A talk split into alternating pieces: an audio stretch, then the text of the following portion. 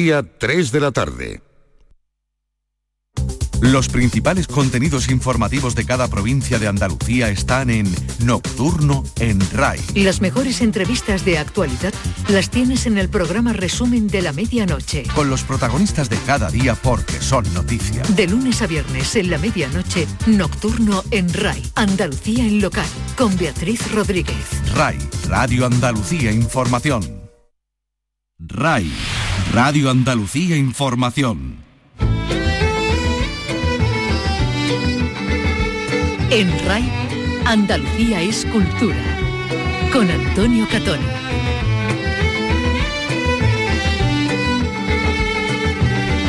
Saludo amigos, la cultura recupera sus aforos, su actividad y su esperanza. La vuelta a la normalidad da oportunidad al sector para salir de la situación de letargo en el que, eh, bueno, pues en, la, en el que la había dejado la pandemia. Con más aforos habrá más proyectos, más complejos, más ambiciosos y también más empleos lo vamos a analizar enseguida. Recuperará su aforo, por ejemplo, el Teatro de la Maestranza, que el día 3 de octubre arranca la temporada de ópera con Madama Butterfly. Y hoy tenemos con nosotros, o vamos a tener con nosotros a una de sus protagonistas. Vicky Román, ¿qué tal? Buenas tardes, cuéntanos. Hola, buenas tardes. Van a ser cuatro funciones para disfrutar la música de Puccini y de la voz de grandes intérpretes como la soprano pacense Carmen Solís, que va a encarnar en una de las funciones a esa enternecedora Xiuchu Vamos a saludarla en unos minutos, poco antes de entrar en un nuevo ensayo para conocer su técnica y sus sensaciones. Bueno, tenemos nueva temporada en el Museo Carmen Thyssen de Málaga, van a llegar Sorolla y también la fotografía de Paul Strand, nos lo va a contar su directora artística y más patrimonio la restauración de la iglesia de San Andrés de la calle Elvira de Granada, que recuperará su aspecto mudéjar en una restauración que se va a acometer, toda vez que ya ha sido restaurado su magnífico crucificado atribuido a Diego de Siloé. Bueno, y algunas cosas más en este programa que realiza Ángel Rodríguez y produce Teresa Saiz. Andalucía es cultura, con Antonio Catón.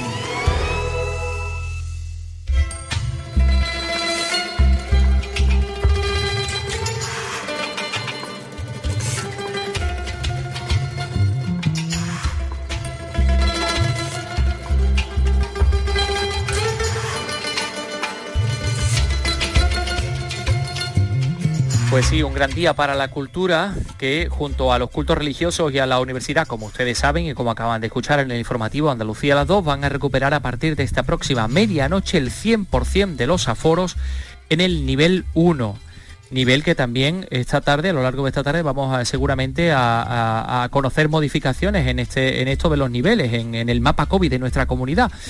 Hablamos de nuevas medidas ante el descenso continuado, el número de contagios y la bajada de la tasa de incidencia que hoy se han publicado en el Boja y nuestra compañera Patricia Zarandieta pues ha hecho acopio de toda esa información y la ha elaborado. Patricia, ¿qué tal? Buenas tardes. Buenas tardes. Los teatros, cines y auditorios podrán completar su aforo siempre que el municipio se encuentre en el nivel 1. La mascarilla seguirá siendo de uso obligatorio. La consejera de Cultura, Patricia del Pozo, ha pedido hoy responsabilidad y cautela para no dar pasos atrás ante la recuperación de esos aforos en el sector.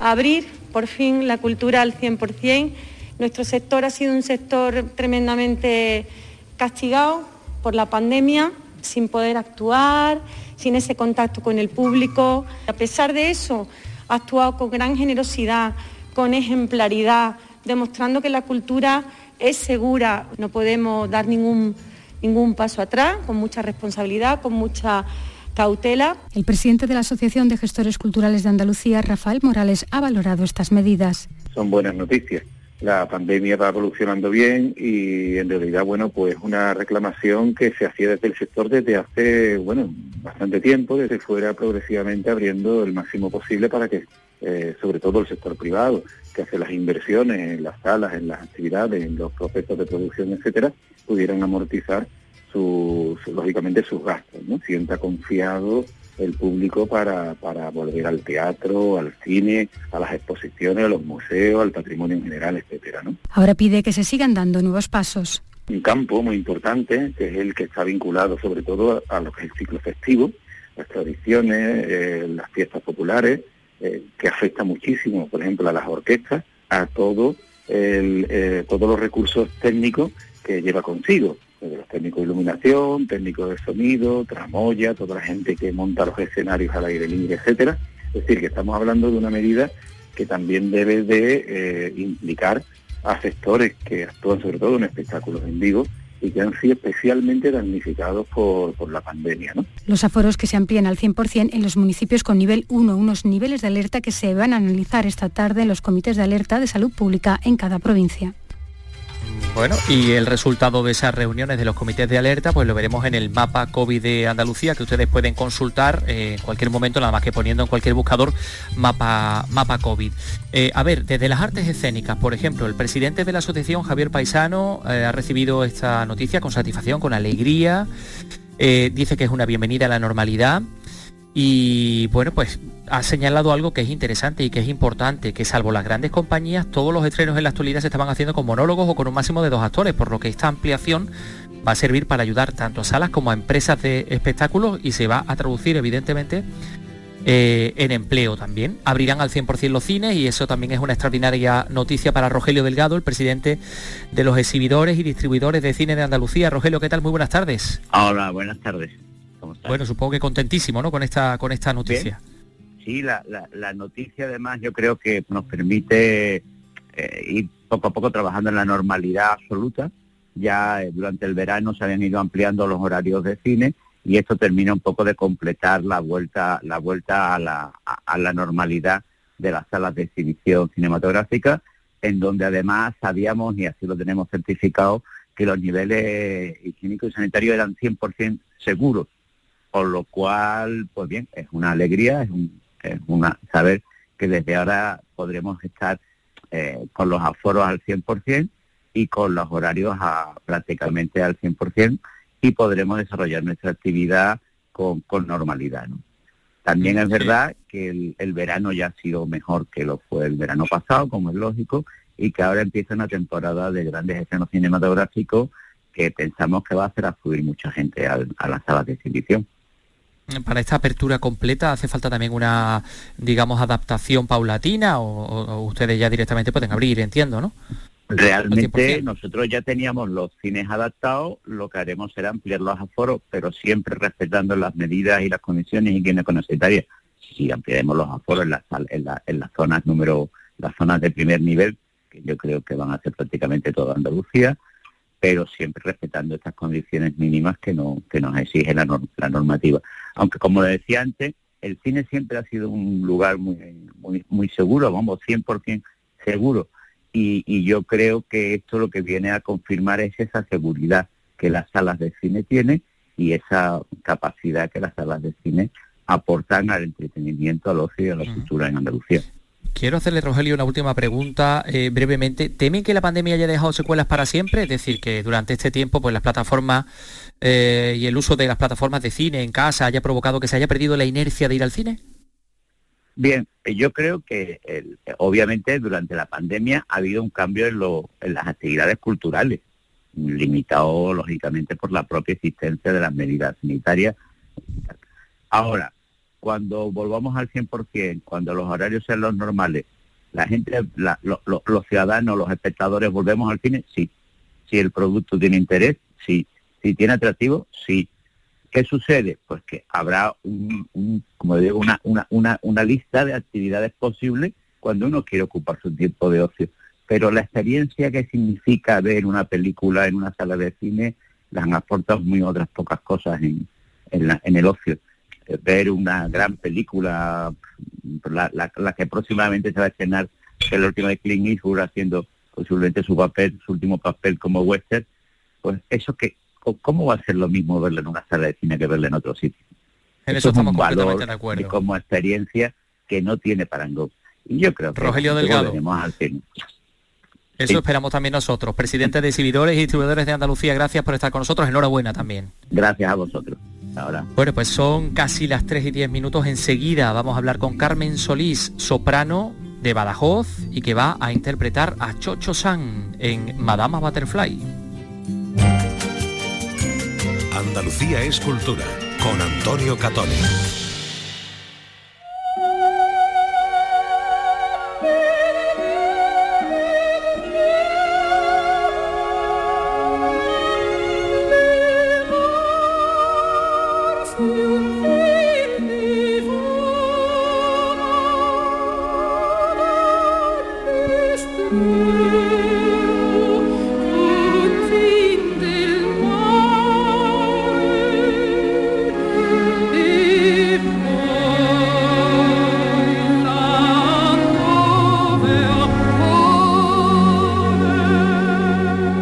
La voz de Carmen Solís, que va a interpretar ese papel principal de Madame Butterfly, porque la ópera regresa al Teatro Maestranza, va a haber funciones, cuatro funciones, el 3, el 6, el 7 y el 9 de octubre. Y bueno, pues como decimos, Madame Butterfly va a ser interpretado por dos personas en concreto, por la soprano albanesa Hermonela Yao, pero la función del 7 de octubre pues eh, Chocho San va a ser la pacense Carmen Solís, eh, a quien, eh, como decimos, estamos precisamente escuchando en este área tan conocidísima, un Beldivedremo.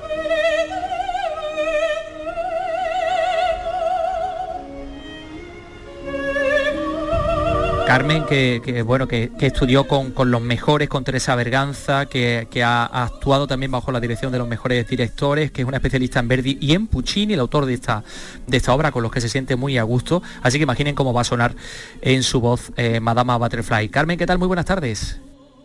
Muy buenas tardes. Muchas gracias por estar con nosotros, porque creo que estás a punto de, no sé si de partir hacia el teatro o estás llegando ya al ensayo del teatro, ¿no? Mm, dentro de un ratito. Eh, tengo que estar ensayando, sí.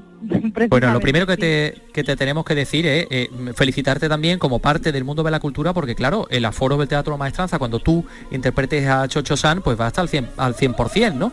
Con lo cual entiendo que eso es una alegría para vosotros también. Sí, es una, una noticia buenísima que nos hemos enterado hace unas, unas escasas horas y estamos muy contentos, sí, sí. Bueno, ¿cómo va a ser interpretar este papel? No es la primera vez que, que, cantas eh, esas cosas tan hermosas que dice ella, ¿no? Esta historia descorazonadora de esa mujer sometida a su propia tradición, engañada, que siempre está esperando el regreso del teniente Pirkerton. Esta historia yo creo que debe marcar carácter, no sé si ha sucedido en tu caso. Es una es un personaje que te atrapa emocionalmente, que mm, tienes que interpretarlo desde el corazón, desde las tripas. Es una música muy complicada a nivel vocal, está escrito de una forma para una voz, digamos, pues con experiencia y con también con madurez emocional, ¿no? De alguna forma también para poder afrontarlo, sí. Mm, y, llegas a comprender lo que hace y cómo, no sé, y su, pues ese, digamos, forma de, aceptar, eh, de, someterse al destino. Efectivamente, ella, ella tiene como escrito, ¿no? En, su destino eh, la tragedia, el, final trágico que le espera. Es como, como si estuviese ya predestinada, ¿no? A sufrir y, bueno, es difícil eh, afrontarlo, pero mm, quizás si lo afrontas de una forma humana, ¿no? Pues mm, puedes conectar más y puedes llegar a, a, sentirte eh, pues mm, dentro de ese papel de, madre abandonada y, y, bueno, pues no sé. no eres madre, ¿no, Carmen? Sí, yo soy madre. Ah, eres madre. Pues entonces a lo mejor ahí hay incluso algo más, ¿no? Que te ayuda a, entrar dentro de ese papel, ¿no? Esa conexión personal, ¿no? Efectivamente, la relación con, su hijo es muy interesante y, muchas veces se le, quiere dar este carácter eh, como oriental, ¿no? De, querer eh, ocultar un poco las pasiones y, y el drama, pero pero es muy difícil porque la, escritura es muy italiana, es muy desgarradora, es muy, eh, digamos, muy mediterránea, por así decirlo. Y al final, pues, en mi caso, pues lo llevo muy, muy al terreno, a, mi terreno, ¿no? Al terreno pasional. Y, yo creo que funciona muy, muy bien dentro de esta visión que ha dado el, el director de escena. Sí. Bueno, bueno, te estamos escuchando aquí. Esto creo que merece la pena que nuestro compañero Ángel Rodríguez suba.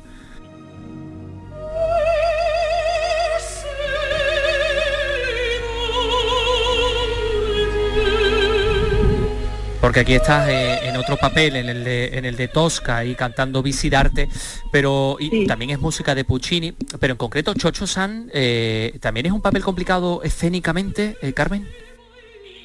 Eh, es, complicado. Lo que pasa que tenemos una, la suerte que la partitura y, las anotaciones del compositor te indican ya mucho de cómo, qué es lo que quiere, ¿no?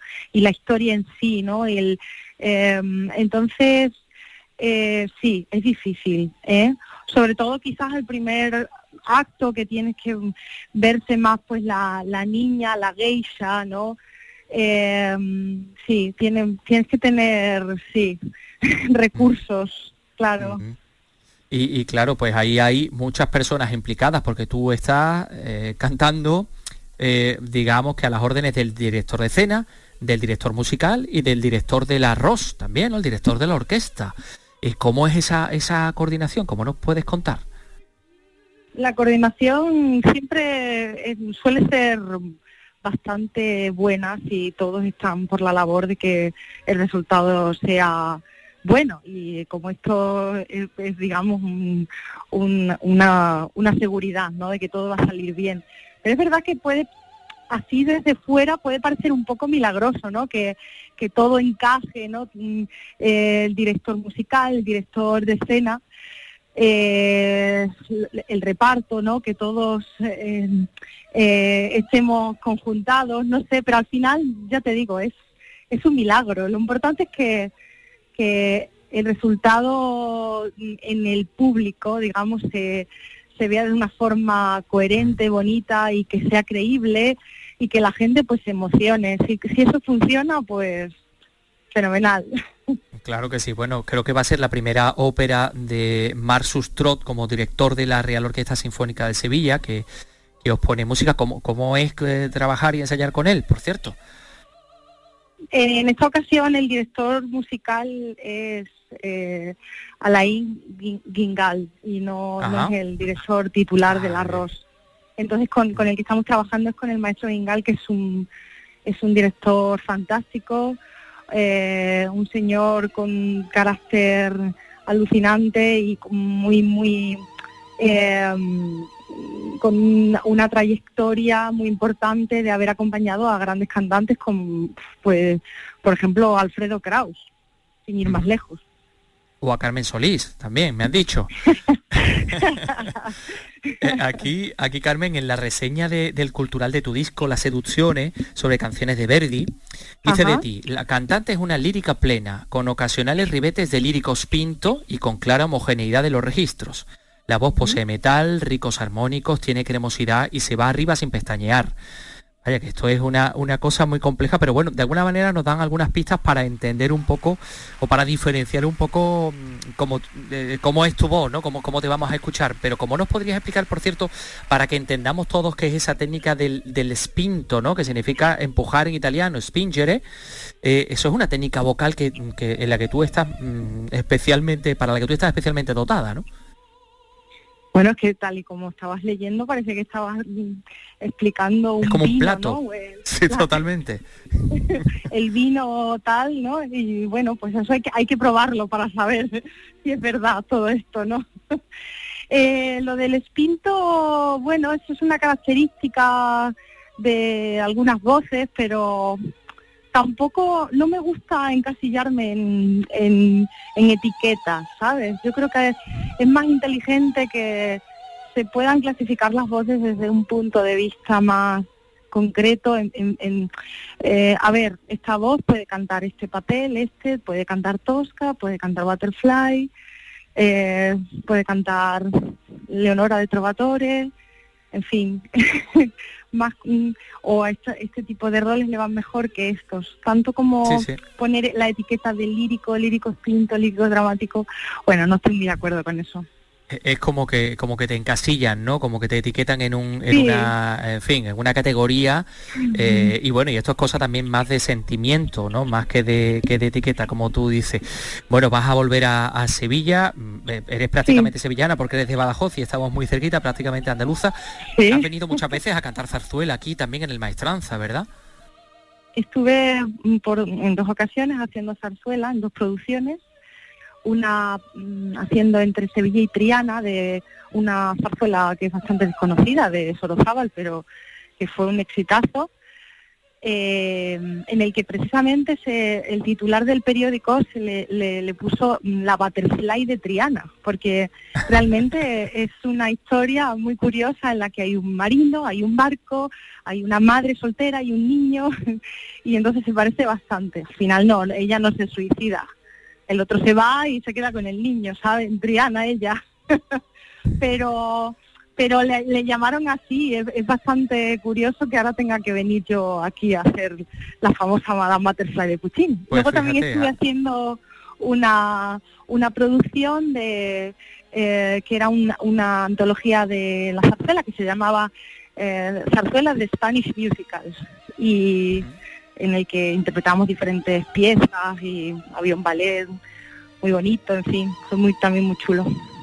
Bueno, pues eh, de nuevo vuelve Carmen Solís eh, a, este teatro que, es su casa también y vamos a poder disfrutar de tu magnífica interpretación de Madama Butterfly. Carmen, eh, todo lo mejor y gracias por estar con nosotros.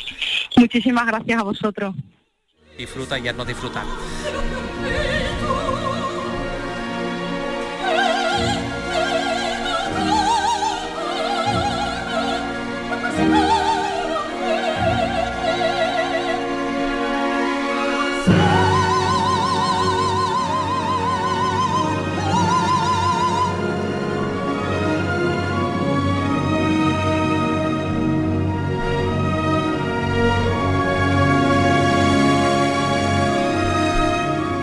Bueno, realmente, eh, como decíamos en, el sumario, en la portadilla, enternecedor leer la traducción de este Un Vedremo, ¿no? Cuando ella está esperando que regrese su esposo, que ya se ha casado con otra en otro sitio, y ella lo espera, pero no sé, es una especie de himno a la esperanza, de hecho.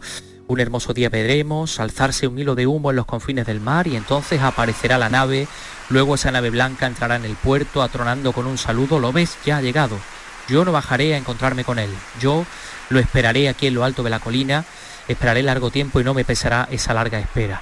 Es realmente precioso. Bueno, en el día de hoy también, por cierto, tenemos que contarles que se ha presentado la programación del Centro Cultural de la Diputación de Málaga en La Malagueta eh, que va a ofrecer este otoño 32 actividades con la política, la filosofía, la espiritualidad, la historia y el flamenco como protagonistas.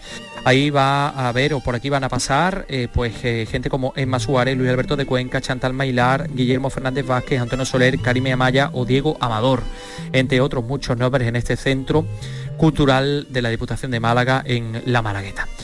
Enseguida les vamos a hablar de, patrimonio, por cierto, que vamos a, hablar con la directora artística del Carmen Thyssen de Málaga, que también inaugura eh, temporada durante estos días con una exposición que les va a resultar muy llamativa, muy interesante. Son las 3 y 23. Andalucía es cultura, con Antonio Catoni.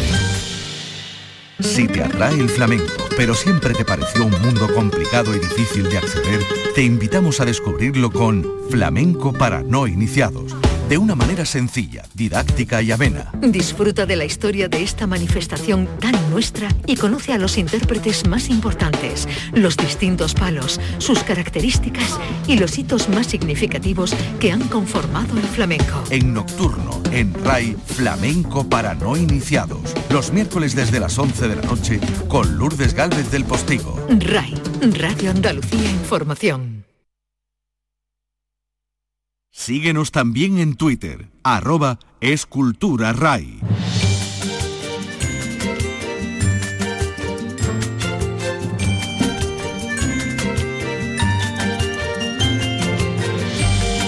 Hoy un lugar central en eh, el apartado de patrimonio es la iglesia de San Andrés de la calle Elvira de Granada. Antes de que finalice este año van a comenzar las obras de restauración de este templo es una segunda fase que se suma a los trabajos que permitieron en su día que se volviera a abrir. Y además este proyecto forma parte del Plan Alhambra. Se trata de restituirle el carácter mudéjar a esta iglesia. Eh, cuya restauración además apoya a un grupo ciudadano, amigos de, San Andrés, eh, en el cual pues hay gente eh, importante de la sociedad de Granada también implicada, como es lógico en, en la recuperación de este patrimonio. Susana Escudero nos lo cuenta. Los trabajos de esta segunda fase permitirán recuperar la nave lateral del templo, dotar a la iglesia de una segunda salida y el acceso al campanario mediante la antigua escalera que subía al coro. Se suman a los iniciados en 2016, después de años de abandono del templo y que permitieron su reapertura en mayo. Antonio Martín es el arquitecto responsable del proyecto. Se va a recuperar todo lo que es la, paramento, pavimento, instalaciones y como eje, digamos, eh, o como línea de trabajo eh, se va a, rescatar la imagen mudéjar, la imagen medieval de la iglesia. Entre otras cosas porque la intervención que, supuso el incendio de 1818 remodeló la iglesia con unos criterios decimonónicos muy, muy pobres. La Junta apoya esta iniciativa a través del Plan Alhambra. El objetivo es que las obras comiencen esta próxima Navidad y se prolonguen durante un año y medio. Patricia del Pozo, consejera de Cultura. El proyecto ya está aprobado en la Comisión de Patrimonio, ya ha pasado el cauce de la comisión, está ultimando su, tramitación administrativa para que cuanto antes inicien las obras y se recupere esta parte tan importante del templo. El proyecto de restauración también ha permitido recuperar la imagen del Cristo de la Salud que preside la Iglesia, atribuida a Diego de Siloé y que de nuevo ofrece a los devotos de San Andrés su calidad estética y cromatismo original. Realmente merece la pena que ustedes vean ese Cristo de la Salud atribuido a Diego de Siloé eh, después de la restauración, que ha quedado muy bien. Eh, la recuperación ha sido eh, extraordinaria y, así podemos efectivamente pues, apreciar toda la calidad artística y toda la calidad estética de esta obra de arte, de esta escultura en madera policromada. Hablando de patrimonio, también Córdoba, que por cierto atesora hasta cinco declaraciones de patrimonio de la humanidad por parte de la UNESCO, que es eh, bueno, pues la ciudad de la red de capitales patrimonio del país que atesora más declaraciones. Córdoba celebra este sábado la cuarta edición de la Noche del Patrimonio. ¿Esto qué significa? Porque este sábado todos sus monumentos abiertos al público, entrada gratuita para disfrutar de diferentes espectáculos, además de visitas guiadas que el ayuntamiento y la Delegación de Cultura han puesto en marcha. Esto nos lo va a contar en Córdoba Mar Vallecillo. La mezquita, Medina Zahara, el Alcázar de los Reyes Cristianos, así como los diferentes palacios y museos que albergan la ciudad, permanecerán abiertos la noche de este sábado 18 para su visita y disfrute gratuito hasta la medianoche. Además, teatro, conciertos y actuaciones musicales se sucederán destacando la representación de la obra Signos en el Palacio de Oribe. Su director es el bailarín y coreógrafo internacional cordobés Antonio Ruiz. Podemos decir que es, un, es una pieza de danza con música de viola en directo Ahí, realmente eh, no queremos etiquetar el propio proyecto, queremos que simplemente la gente se lleve una experiencia única y que les haga reflexionar. También destacan Medina Azahara con visitas nocturnas teatralizadas, el Arcaza de los Reyes Cristianos con espectáculos flamencos y el Museo de Julio Romero de Torres con una representación del legado del insigne pintor cordobés.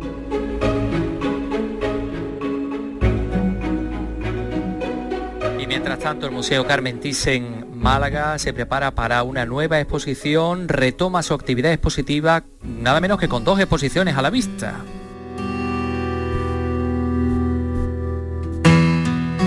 A ver, vamos con la primera porque a partir del 22 de octubre la sala noble del museo va a coger la muestra Sorolla en Javea, mientras que la sala temporal abrirá sus puertas el 17 de noviembre para una exposición de fotografía de Paul Strand la belleza directa, fotografías de las colecciones de la Fundación Mafre.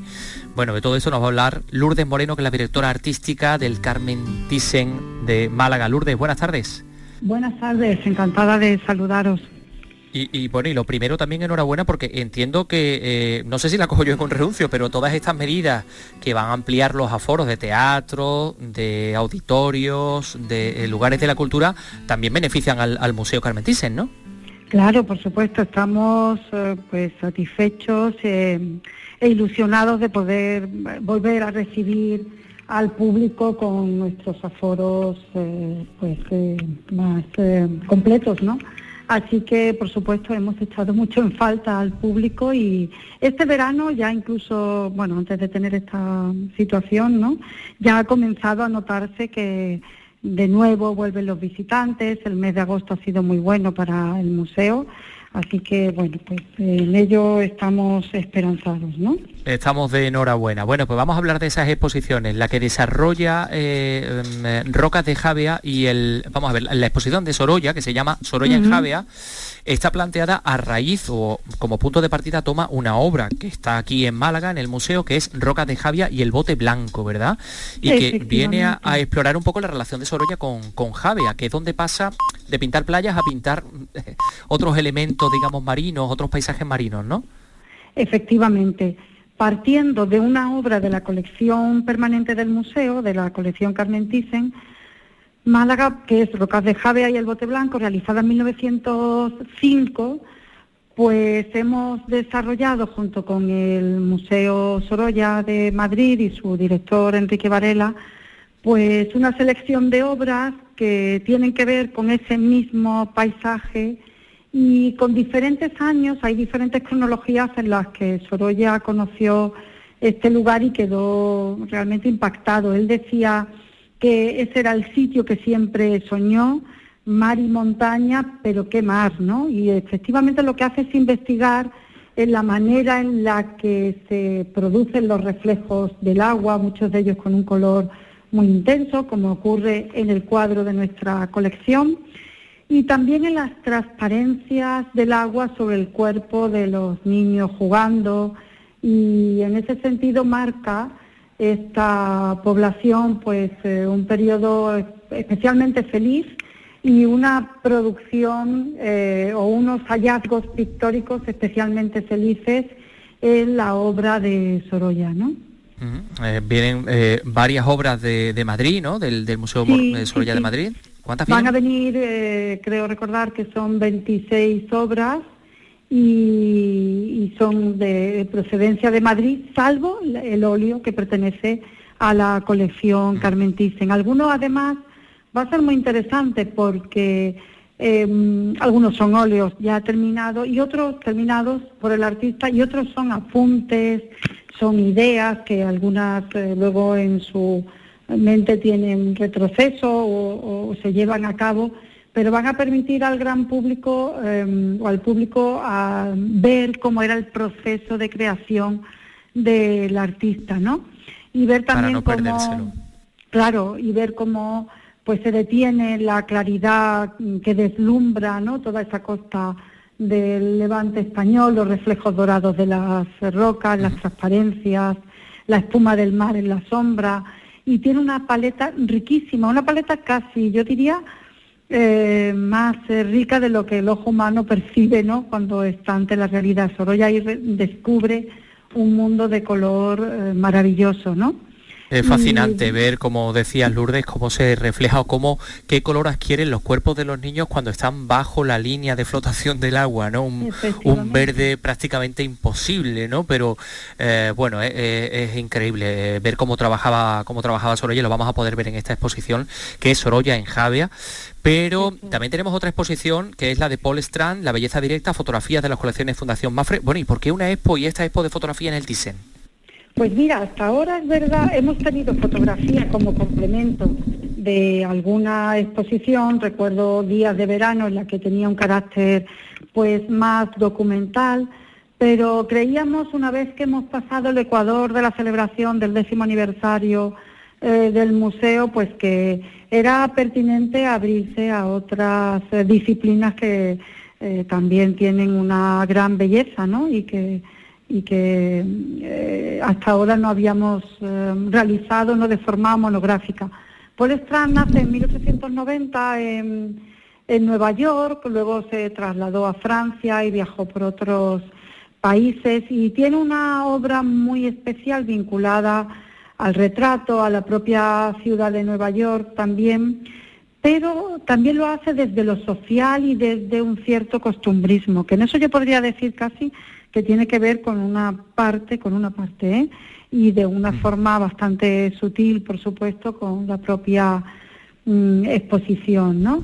Él se forma en Nueva York con Alfred Stiglitz y luego tiene también influencias de otros artistas a los que conoce, por ejemplo, a través de la exposición del Armory Show, pues conoce el posimpresionismo, el arte abstracto, a Cézanne, a Picasso, ¿no? y tiene unas eh, eh, imágenes eh, algunas de ellas pues muy impactantes y emblemáticas. ¿no? pertenece mm, esta exposición, las obras que, van a estar en esta exposición a la colección de arte Mafre. Ellos tienen una colección muy importante de fotografía y es la colección más importante sobre Paul Strand que está fuera de Estados Unidos, ¿no? Y vamos a tener la suerte de poder ver aquí en el, en de, Málaga. Bueno, pues nos quedamos sin tiempo, pero eh, que sirva esto como una invitación. El próximo 16 de noviembre es cuando se abre la de Paul Strand, pero en el, mes de octubre, pues eh, el 22 de octubre eh, ya podremos ver también Sorolla en Javia. Lourdes Moreno, directora artística del Carmen Thyssen de Málaga, muchas gracias por estar con nosotros. Ha sido realmente ilustrativo. Un saludo. Muy bien. Hasta luego. Muchísimas gracias. Hasta luego.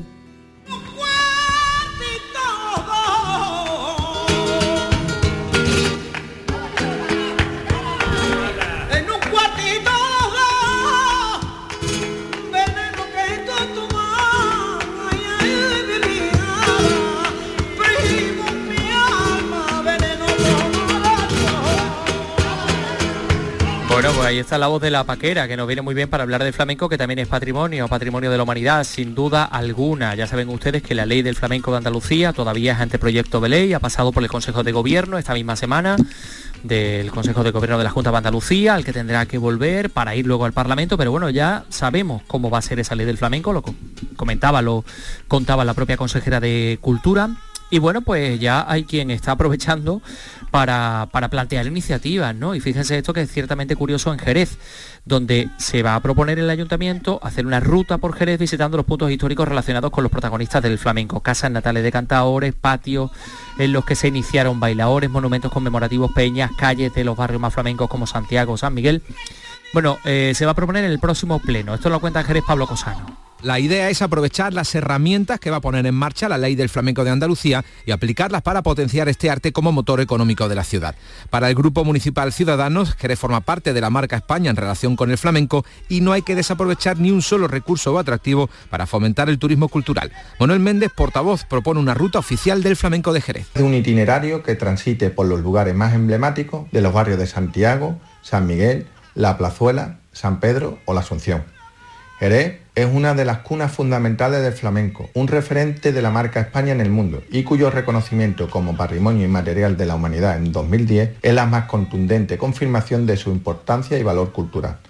La historia de la ciudad de Jerez está ligada al mundo del flamenco. Somos sin duda la ciudad que más intérpretes hemos aportado y es algo que tenemos que poner en valor. Lola Flores, Manuel Torres, Antonio Chacón, Terremoto, Sordera, La Cerneta o La Paquera son solo algunos de estos pilares jerezanos del flamenco. En el próximo pleno municipal se va a presentar esta iniciativa que implica entidades como el Teatro Villamarta, las delegaciones de Cultura, Fiestas y Turismo, así como la Cátedra de Flamencología y Estudios Folclóricos Andaluces.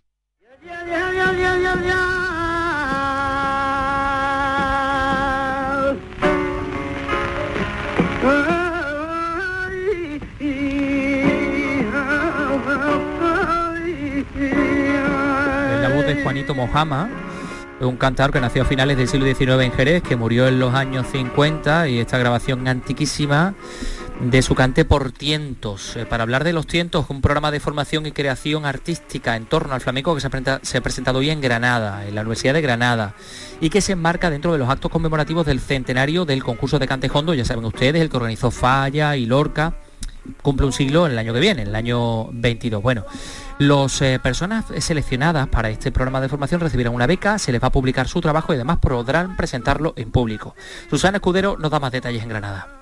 Al programa Los Cientos de la Universidad de Granada se han presentado unos 60 aspirantes. Finalmente han sido seleccionados tres que durante un mes recibirán formación artística en torno al flamenco al tiempo que desarrollarán su propio trabajo creativo.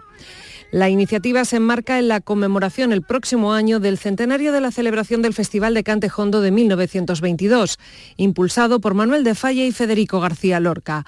Con ese horizonte trabajarán los participantes en el programa. Víctor Medina es vicerrector de Extensión Universitaria de la Universidad de Granada. Y estos interdisciplinares que de alguna manera vean luego su resultado plasmado en, bueno, en el desarrollo del festival que tendrá lugar, bueno, el festival, todas las conmemoraciones que tendrán todas las acciones que tendrá lugar en la conmemoración del Festival de Cantejondo.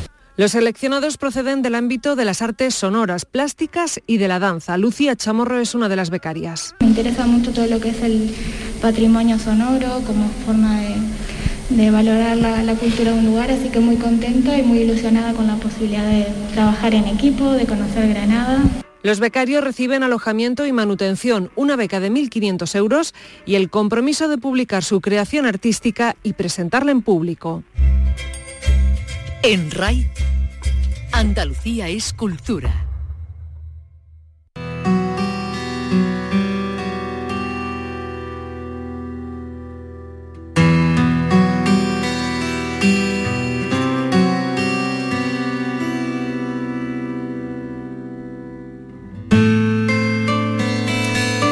Día de luto oficial en Almería por la muerte de Carlos Pérez Siquier, Premio Nacional de Fotografía, medalla, oro de, medalla de Oro de las Bellas Artes, medalla de Andalucía que nos dejaba este martes. Por eso las banderas de la capital ondean a media asta y con crespones negros y bueno, pues en las calles de Almería mucha gente lo, recuerda y recuerda sus, sus fotografías. José Antonio Fuentes, Almería, cuéntanos. Almería sigue de luto. El Ayuntamiento de la capital ha decretado hoy luto oficial por la muerte de Carlos Pérez Siquier, un almeriense universal Premio Nacional de Fotografía. Pérez Siquier también tenía el escudo de oro de la ciudad. Las banderas de la capital ondean a media asta. Ramón Fernández Pacheco, alcalde de Almería. Hemos decidido en el Ayuntamiento de Almería decretar un día de luto oficial, que es el día 15 de, de, septiembre, para que de ese modo toda la ciudad pueda sumarse al dolor que hoy siente su familia, sus amigos y los miles y miles de seguidores que tiene no solo en esta tierra, sino en todo el mundo. Carlos Persequier falleció a los 91 años y su funeral tuvo lugar ayer tarde en la más estricta intimidad.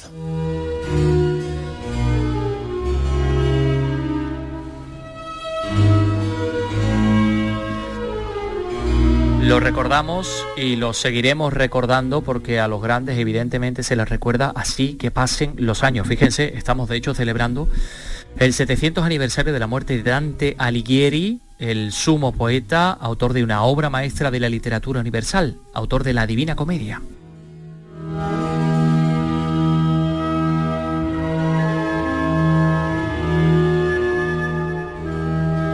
Estamos con Jacobo Cortines, poeta, ensayista, traductor, editor, académico, profesor y que estuvo también además muy poquito en este mismo programa presentándonos su último poemario. Jacobo, ¿qué tal? Muy buenas tardes. Muy buenas tardes. Eh, ¿Por qué eh, tenemos que hablar y celebrar a Dante en el día de hoy? Bueno, es eh, 300 aniversario de Dante. Y evidentemente Dante ha sido uno de los poetas más importantes de la civilización europea. En España ha sido decisivo. Él fue muy limitado en la época medieval.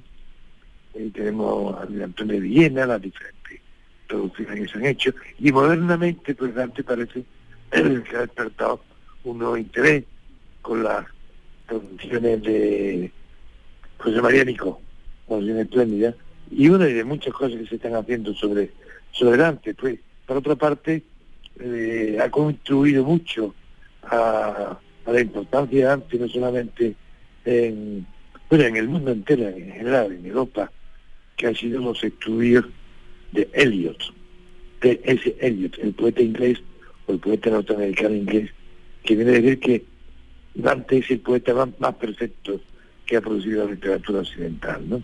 El sumo poeta, ¿no? Dicen en Italia.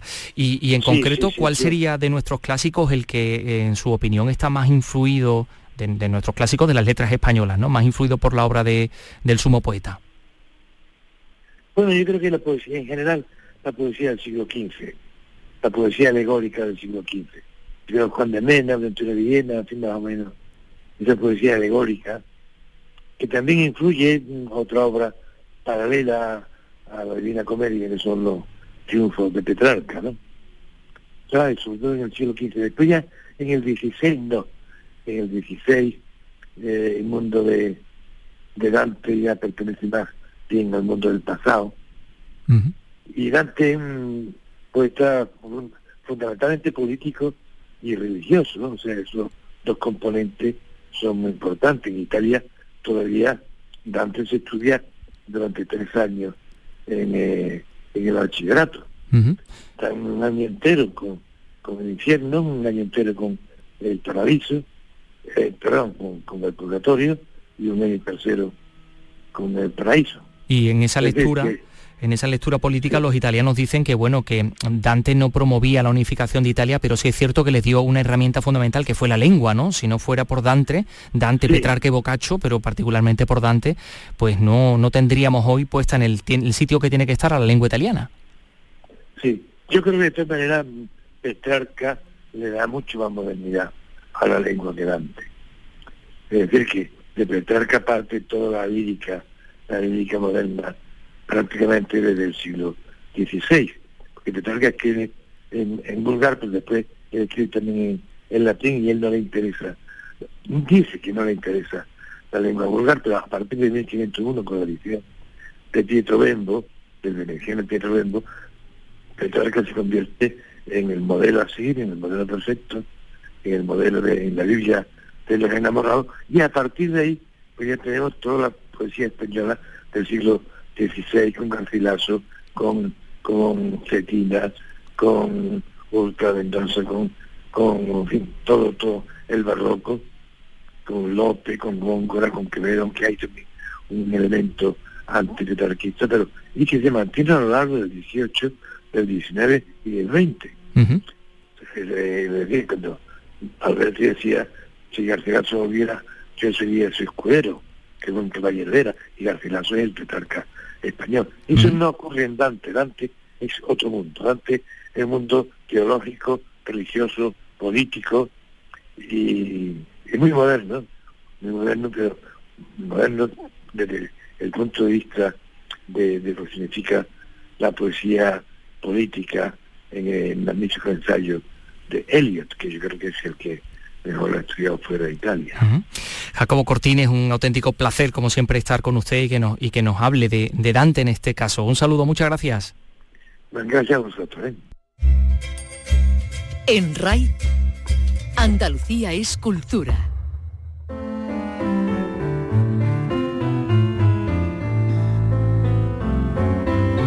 Se retoma la actividad cultural y, son muchas las, ofertas a lo largo y ancho de Andalucía. Es imposible realmente que en este programa, en Andalucía Cultura, nos hagamos eco de todas, pero bueno, más o menos eh, vamos contando algunas de, de, las cosas que nos, que nos llegan a, nuestra redacción. Por ejemplo, el Cabaret Festival en Granada, que se va a desarrollar desde hoy hasta el 9 de octubre. Siete artistas que van a pasar por un escenario poco habitual en la capital nazarí, como es el Palacio de los Deportes, un aforo de 3.000 personas. Se espera el lleno completo con una variadísima oferta musical. Bueno, esto del aforo mm, es muy probable que sufra o que experimente variaciones. De eso estaremos pendientes. Pero eh, Mara Fuentes nos va a hablar de la gente tan importante que va a venir, que va a pasar por el Palacio de los Deportes en este Cabaret Festival. Es el violín de Ara Malikian que actuará el sábado. Lo hace dentro de la gira del Cabaret Festival y Concert Tour que empieza mañana a las 9 y media con el concierto de David Bisbal. Las entradas van desde los 45 a los 60 euros y además de ellos actúan Antonio Orozco o Aitana. En total, siete conciertos de muy variados estilos musicales durante los días 15, 16, 17, 18 y 19 de septiembre y 8 y 9 de octubre. Eduardo Castillo, concejal de Deportes. Una programación eh, heterogénea para todos los públicos, de todos los estilos eh, musicales que yo creo que vienen a enriquecer la vida cultural y musical de nuestra ciudad. Se cubrirá un aforo de 3.000 plazas respetando las medidas anti-COVID. Esta programación es un complemento a la economía cultural de la ciudad. Belén Morales de Cabaret Tour Festival. Aportar una oferta complementaria de calidad al turismo de la ciudad. Granada, obviamente, no quita mucho, muchos adornos, pero bueno, pensamos que sí, que, que la cultura musical funciona muy bien como, como motor turístico. El pasado fin de semana la capital alcanzó el 90% de la ocupación hotelera.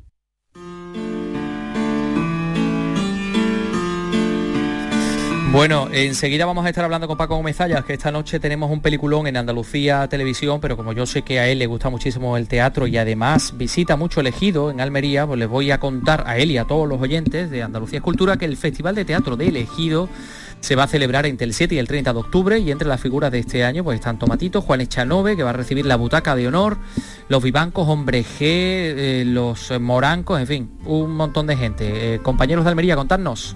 El Ejido se vuelca con su festival de teatro número 44 después del obligado parón del año pasado. Lo explica Julia Ibáñez, concejala de Cultura del Ayuntamiento del Ejido, con todas las medidas de prevención para los espectáculos en interior lo han organizado. Vamos a seguir tomando la temperatura a todas las personas que accedan a las funciones. Vamos a habilitar también diferentes vías de acceso y salida del edificio. Por supuesto, vamos a reforzar los dispensadores de gel, de gel hidroalcohólico y también vamos a reforzar la limpieza antes, durante y después de cada espectáculo. Vamos a controlar que todo el mundo mantenga su mascarilla puesta durante todo el espectáculo, algo que pensamos que también es fundamental. 45 espectáculos profesionales, grupo de teatro aficionado, butacas de honor para Juan Echanove, que presenta su obra La fiesta del chivo, y para la compañía Espejo Negro en su 30 aniversario con su obra Espejismo. Humor, música con las actuaciones de Tomatito, Hombre G, Los Morancos con el desfase, la Isla, Los Vivancos, Jorge Blas, Francisco Góngora, alcalde del Ejido, destaca que vuelva el festival más importante de Andalucía. El abono general va a ser de 80 euros, eh, donde se van a poder disfrutar de ocho grandes obras a precio además de 6 euros, es decir, precios eh, pues muy, muy asequibles para todos los bolsillos. Tres semanas del mejor teatro profesional y aficionado, no faltarán los espectáculos de calle gratuitos y hasta el teatro comestible a cargo del chef José Álvarez. Anda, pues eso no lo sabía yo, el teatro comestible. Eh, por cierto, y en Córdoba el Teatro Avanti abre su nueva temporada de otoño, 10 espectáculos en la misma línea de lo que acabamos de escuchar, dirigidos a todos los públicos. Bueno, el 10 17 EA, que es un espectáculo de Paco Mora Flamenco para recordar eh, bueno, va a pasar muchísima gente por Teatro Avanti eh, en, Córdoba. Nosotros tenemos que contarles, llegados a este punto, que esta noche en Andalucía Televisión tenemos cine clásico del bueno, del buenísimo. Vicky Román que ha estado hoy, bueno, se conoce la programación de Canal Sur Radio y de Televisión fantásticamente bien, porque ha estado hoy en la presentación de la temporada. Vamos, de radio y tele, vamos todas las novedades. Claro, por eso te hemos pedido que también nos cuentes esta noche que vamos a poder ver en Andalucía Televisión. Que va a seguir dando pues mucho cine del bueno, ¿verdad? Como, como tú dices. Y que, bueno, pues siempre nos trae eh, Paco Gómez Ayas, en este caso, un western, que es una comedia, que tiene un toque también del cine de gángster, porque tiene ahí a, a dos caraduras que interpretan Frank Sinatra y, y Dean Martin, parte de esa cuadrilla de los 11, pero que bueno, que aquí forman parte de esos cuatro tíos de Texas. How does it look to you, Mr. Jarrett? Man, oh man. If somebody's looking for splinters, this is the place. Ah, bueno, esa es la llegada a Galveston, a Texas, del personaje que encarna, de un aventurero que encarna a Dean Martin, que viene de, de, robarle su botín a un hombre de negocios, entre comillas, más cara dura y más sinvergüenza que él, que encarna a Francina y no solo le ha robado, sino que ahora el botín lo piensa ingresar en el banco, en el que está compinchado eh, este prohombre de Galveston para hacerle la, competencia. Para... Así que fíjate cómo Bueno, esto se lo sabe eh, muy bien nuestro querido Paco Gomezallas, que está con nosotros vía IP en el estudio Gomezallas. Paco, buenas tardes. buenas tardes, ¿cómo estáis? Bien, encantados de tenerte, de poder saludarte. Eh, además, bueno, eh, un poquito de todo en estos cuatro tíos de Tesa. A mí lo primero que me ha sorprendido es la traducción del, nombre, el título. sí, porque además habría que haber dicho como dos tíos y dos tías, pero eso en aquella época la palabra tías tenía unas connotaciones que no era lo, más adecuado. pero sí, es verdad, los protagonistas no son solo masculinos, ¿eh? Aparte de, Martin y Sinatra, están Úrsula Andrés y Anita Ekberg, nada menos. Sí, sí, uno de los prototipos femeninos que, se llevaban mucho a aquello, en aquellos principios de los años 60. Y como muy bien ha dicho Vicky, eh, es una mezcla de western y de comedia, de, de, esas mixturas de, las mejor trabadas del cine. y pues es una película además dirigida nada menos que por Robert Aldrich, del que siempre se dice que fue ayudante de dirección de, de Chaplin, que es verdad, pero que también ayudó a muchísimos otros, a Fleischer, a Mervyn Leroy, a Joseph Losey, a muchísimos otros directores, y que además muchos, bueno, no mucho antes, sino un par, de años antes o tres de la llamada generación de la televisión, él ya había hecho películas para televisión. Y luego pues empezó a hacer algunos western espléndidos como Apache o Veracruz. Y este es otra cosa Este es como si él quisiera reírse de todos aquellos prototipos que precisamente él había contribuido a crear. Eh, ya te digo, es una película con más risas. Dígame. No, que veía los trailers y, la promoción, la promoción utilizaba, como decías antes, ¿no? Ese tipo de mujer que estaba entonces de moda, a Úrsula Andrew, vestida ahí de, pistolera, bueno, vestida medio desvestida de, pistolera, ahí muy, muy sugerente, eh, que era la que, la que, bueno, la que introducía la, acción. Eh, es, como, es como decías, ¿no? Es que era entonces el, la sex symbol del momento, ¿no? y las que daban mucho la, La verdad es que ha cambiado mucho. Ha cambiado mucho, por supuesto, la, consideración de la mujer. Eh, hay algunas cosas que no se atrevería ahora casi nadie a mostrar en cine. Y ha, y ha cambiado también el gusto del personal. La verdad es que en aquellos primeros 60 eh, es que confluían las mujeres curvilíneas tipo Sofía Loren, Elizabeth Taylor, nuestra Sara Montiel, eh, con este otro tipo de mujeres más atléticas y que acabaron derivando en Raquel Welch, que con, una manera de, eh, de, lanzar un epíteto le pusieron el, cuerpo, diciendo es que ya después de esto ya, nada, ya no hay nada, ya cualquier cosa está mal hecha. ¿no? es como Dante, sí, sí, sí. Oye, pero te iba a preguntar también con respecto a los protagonistas masculinos, creo que esto también es propio de la época, actor, cantante, cantante, actor, ¿no? Sí. Sí, es cierto. Bueno, era gente que disfrutaba del mundo del espectáculo, que montaron entre sí un grupito de gente fundamentalmente para divertirse. Porque estaban ellos, estaba Sammy Devi Jr., estaba Shirley MacLaine. Mm, Angie Dickinson también la tenían metida. Entre estaba Angie Dickinson. Había mucha, Peter Lawford, en fin, eran, eran muchos. Luego el grupo más o menos se fue disgregando. Aquí estaban fundamentalmente para divertirse. Eso es una duda que siempre quedará acerca de las películas que hicieron, desde la cuadrilla de los 11 hasta esta, de hasta qué punto eh, el público se divirtió tanto como ellos haciendo este tipo de cine. Pero bueno, mm, sea más o menos, la verdad es que quien quiera divertirse, que se conecte esta noche, un poquito antes de las 11 Andalucía Televisión, a ver cuatro de Texas o cuatro tíos de Texas. Porque también está Char Bronson, que sería un quinto ahí, aunque no sería del grupo. Sí, sí, es verdad. es verdad, cada vez más, más encumbrado. Fíjate que empezó también haciendo en los años 50 personajes secundarios y luego como, poco a poco llegó a ser... Eh, un género en sí mismo, ¿no? Sí, sí, sí. Bueno, pues esta no la vamos a perder. Esta noche Andalucía Televisión, como dice Paco Gómez Zayas.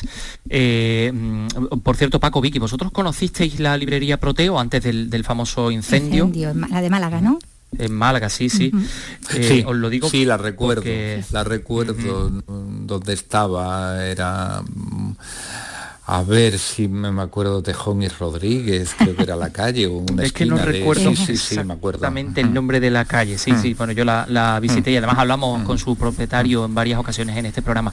Bueno, pues eh, porque esta noche hay un concierto solidario, así que os voy a dedicar esta canción de las hermanas Sisters. Paco, un abrazo. Un abrazo a todos.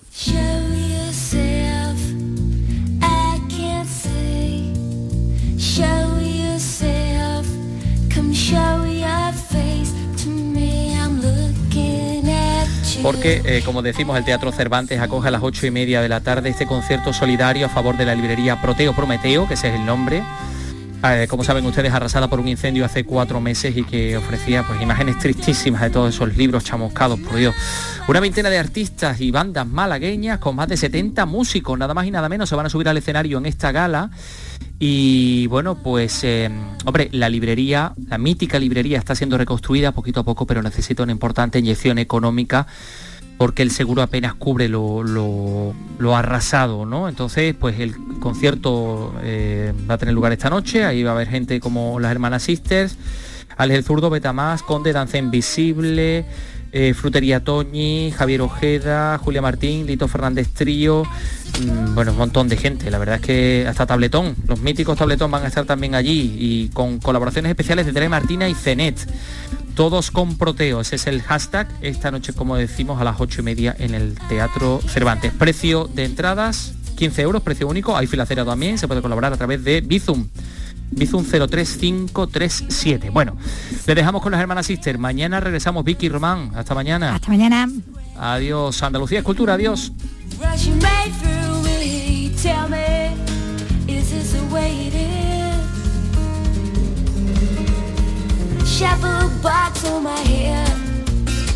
That way I